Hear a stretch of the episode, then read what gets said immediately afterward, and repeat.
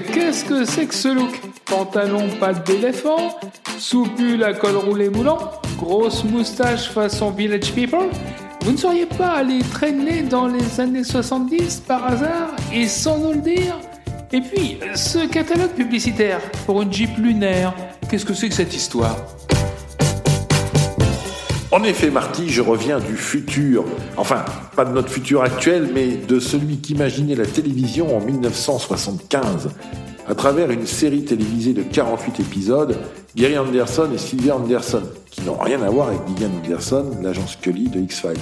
Eh bien, le tandem Anderson imaginait que la Terre avait colonisé la Lune pour y installer une base, la base lunaire Alpha.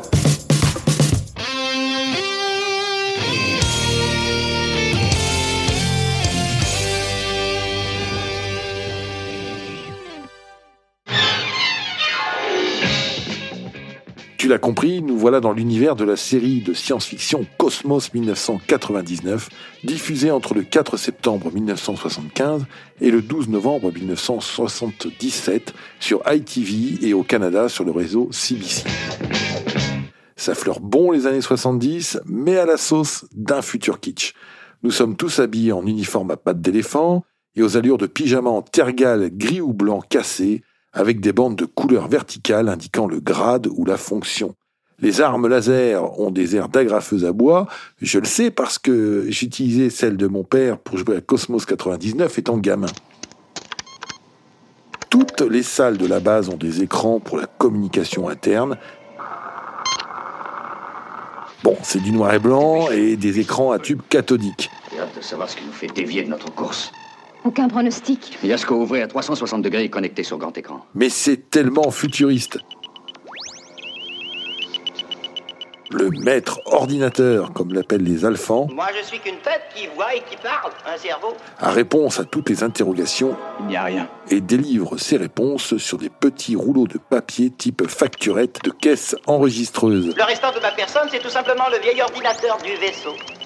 Mon antenne me permet d'aller et venir tout en restant en contact avec mon corps. Si toutefois je peux m'exprimer ainsi. Aïe Ne marchez pas sur mon antenne Tout est superbement décalé, Ça me donne la chair de poule. Sans parler de migraine carabinée. c'est plein de nostalgie et d'un culot incroyable en matière de gadgets inventés à partir de rien.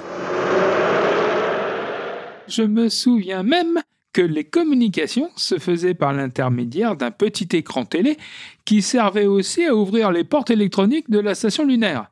Cela nous faisait rêver et aujourd'hui, bah cela nous fait sourire car en fait on fait beaucoup mieux de nos jours avec nos smartphones. C'est tout à fait vrai, et c'était presque un monde idéal que l'on nous proposait ainsi. Mais voilà, un jour, à force de jouer avec les dépôts de déchets nucléaires stockés sur la Lune, Notre environnement n'a rien changé. c'est la catastrophe, car dans le futur, ils avaient oublié la députée Rousseau pour veiller au grain de l'écologie. On changeait son programme. Donc, à force de stocker du nucléaire sans faire gaffe, le pire arrive le 13 septembre 1999. Une méga explosion nucléaire fait sortir la Lune de son orbite. Elle entame alors une course aussi folle que désespérée à travers l'espace, pendant que les éléments se déchaînent sur Terre. Les 311 Alphans sont dans une situation dangereuse, mais heureusement pour eux, le commandant John Koenig, campé par Martin Landau, le docteur Elena Russell, assuré par son épouse, la mythique Barbara Bain, le professeur Victor Bergman, incarné par Barry Morse, et le pilote de vaisseau spatial Alan Carter, alias Nick Tate, sont là pour les maintenir en vie. Dans sa dérive, la Lune croise bien des mondes étranges et des populations exotiques.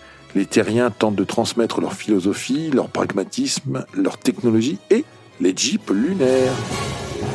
C'est ce dernier point qui nous intéresse. Ah, vous me rassurez, Doc, car j'avais peur qu'aujourd'hui nous ne croisions que des fusées, des véhicules à propulsion magnétique et des aigles qui évoluent au fil des épisodes.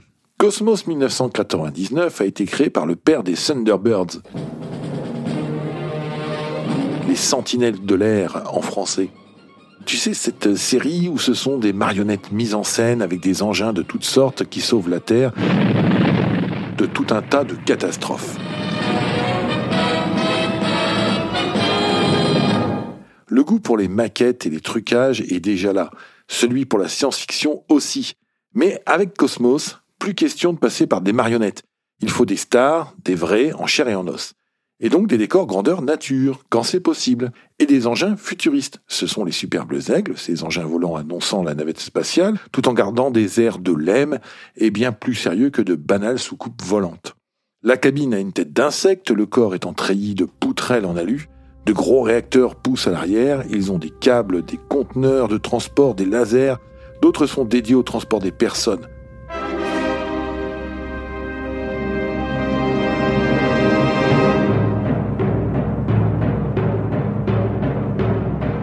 Tout cela trahit l'influence obligatoire du très esthétique film 2001 l'Odyssée de l'espace que Stanley Kubrick a installé comme référence en la matière.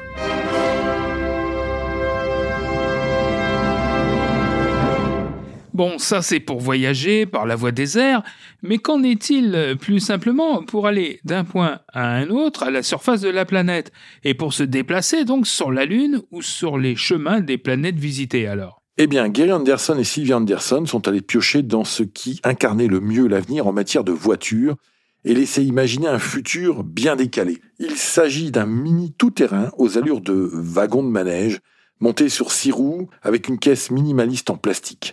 Il roule, pas vite, peut rouler sur la route, l'herbe, le sable, la boue. Il peut avaler des pentes fortes et même naviguer sur l'eau. Son nom? Amphicat. Here comes Amphicat, comme disait une publicité de 1970. D'où sort donc ce curieux engin? Deux écoles s'affrontent sur l'origine de cet engin. Certains nomment José Artes de Arcos comme étant son papa. Il l'aurait inventé à la fin des années 60 en Espagne. D'autres affirment que c'est l'ingénieur canadien Ron Beou, à la fin des années 50, qui aurait eu l'idée de créer cette machine après des heures de tâtonnement passées dans son sous-sol. Il aurait ensuite fondé Beou Enterprise, de papa pour un chat tout-terrain, on était déjà dans la science-fiction. Et pour arranger le tout, à l'origine, cette machine aurait été baptisée Aquacat pour finalement devenir Amphicat. Les choses deviennent historiquement plus claires quand les droits sont vendus à l'américain Mobility Unlimited Auburn Hills, Michigan. Les amphicats y seront construits des années 60 aux années 70. C'est ensuite Magna American, une division de Magna Corporation qui prend les manettes de l'entreprise. L'Amphicat a aussi été assemblé au Canada par BU Industries.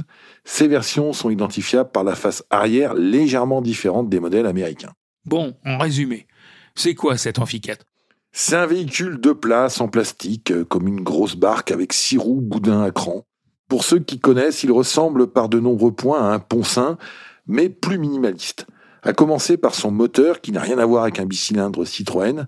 Ici, nous sommes en présence d'un moteur Sax de 16 chevaux à deux temps. Il bénéficie de trois rapports à transmission automatique, utilisables en marche avant comme en marche arrière, cela lui permet de filer à 60 km heure sur route et 3 km heure sur l'eau.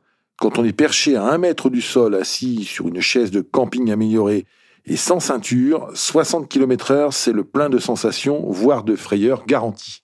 Et ça avance comment, ce curieux engin? Il faut s'attarder deux minutes sur les pneus de l'Amphicat. C'étaient des pneus tubeless, basse pression, spéciaux, en 11 pouces et demi par 20, liés à la jante. Autant dire qu'on ne les trouvait que sur l'amphicate. Les pneus servaient également de suspension, c'était donc assez sautillant. On pouvait monter un ensemble supplémentaire de six roues en double pour augmenter la flottaison. L'empattement de l'engin était extrêmement court et la direction étant basée sur le principe du glissement, comme sur les chars, le rayon de braquage de l'amphicate est proche de zéro. On vire sur place quasiment. Ajoutons à la recette de l'amphicate le poids plume de sa carrosserie, 27 kg à vide, le constructeur a choisi du plastique ABS Sicolac, développé exclusivement pour le véhicule par la division de Borg Warner. Concrètement, c'est deux coques qui se marient à l'horizontale au niveau de la ceinture de caisse. Elle était teintée dans la masse.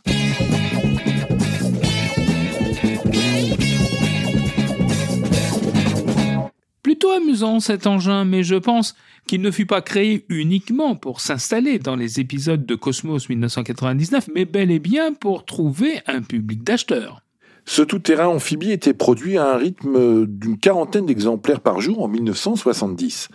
Il vise avant tout un public cherchant un véhicule de loisir, à l'aise à la campagne, alors que la planète fantasme un vrai retour à la nature, même avec un moteur de temps.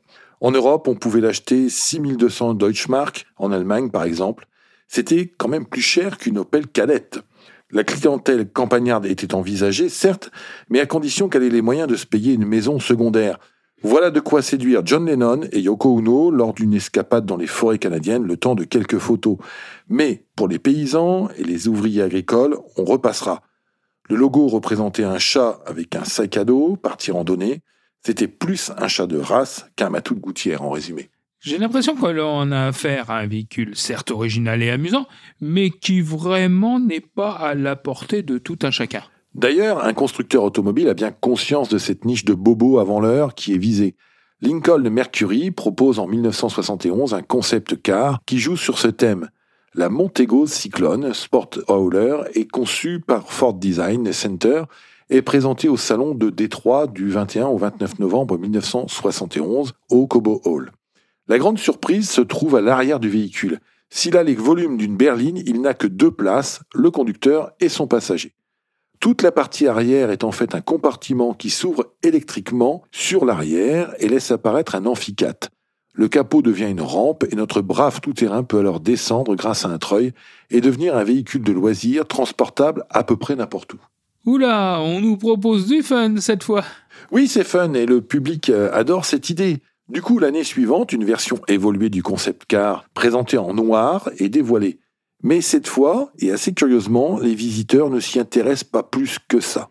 Faut pas oublier qu'on est dans les années 70, des folles années où on s'extasie et où on jette dans la foulée. La carrière de l'amphicate en est une belle illustration. Passé le coup de cœur, les ventes s'essoufflent. Il faut aussi avouer que le prix en a refroidi quelques-uns. En 1980, c'est la fin de l'aventure. Et le doc, si je veux rejoindre moi aussi ce cosmos de 1999 et me transformer en commandant Koenig aux commandes d'un amphicate lunaire, je fais comment? Alors il reste des amphicates qui roulent. On en voit aussi passer assez régulièrement dans les petites annonces. Un modèle est parti à 3500 euros en 2022. C'est plus l'objet emblématique des années 70 qui est recherché. Honnêtement, pour le plaisir, le français Poncin a donné naissance à des machines plus abouties, enthousiasmantes. La Jeep lunaire de Cosmos 99 est aussi un argument avancé par les passionnés de l'amphicate. Pour revenir à ce tout-terrain lunaire, ceux choisis pour Cosmos 99 sont des modèles canadiens. La grande majorité est jaune, mais on en aperçoit au moins un rouge dans un des épisodes. Barbara Bain et Martin Lindau ont même offert une belle séance photo en tenue d'astronaute à côté d'un amphicate jaune. Pour faire le tour de ce véhicule hors norme, l'amphicate a eu une belle carrière à la télé. On en voit dans l'émission américaine Banana Splits ou encore dans la série Lancelot Link. Majorette a sorti une jolie gamme d'amphicates miniatures de toutes les couleurs, tirées de l'émission Banana Splits. Enfin, Marty, comme beaucoup d'enfants des années 70-80, tu as sans doute joué avec des G.I. Joe. Eh bien, la marque a proposé un amphicate jaune à l'échelle de ses poupées. Alors, il faut absolument que j'en retrouve un. Et n'oublions pas les voitures à pédales amphicate.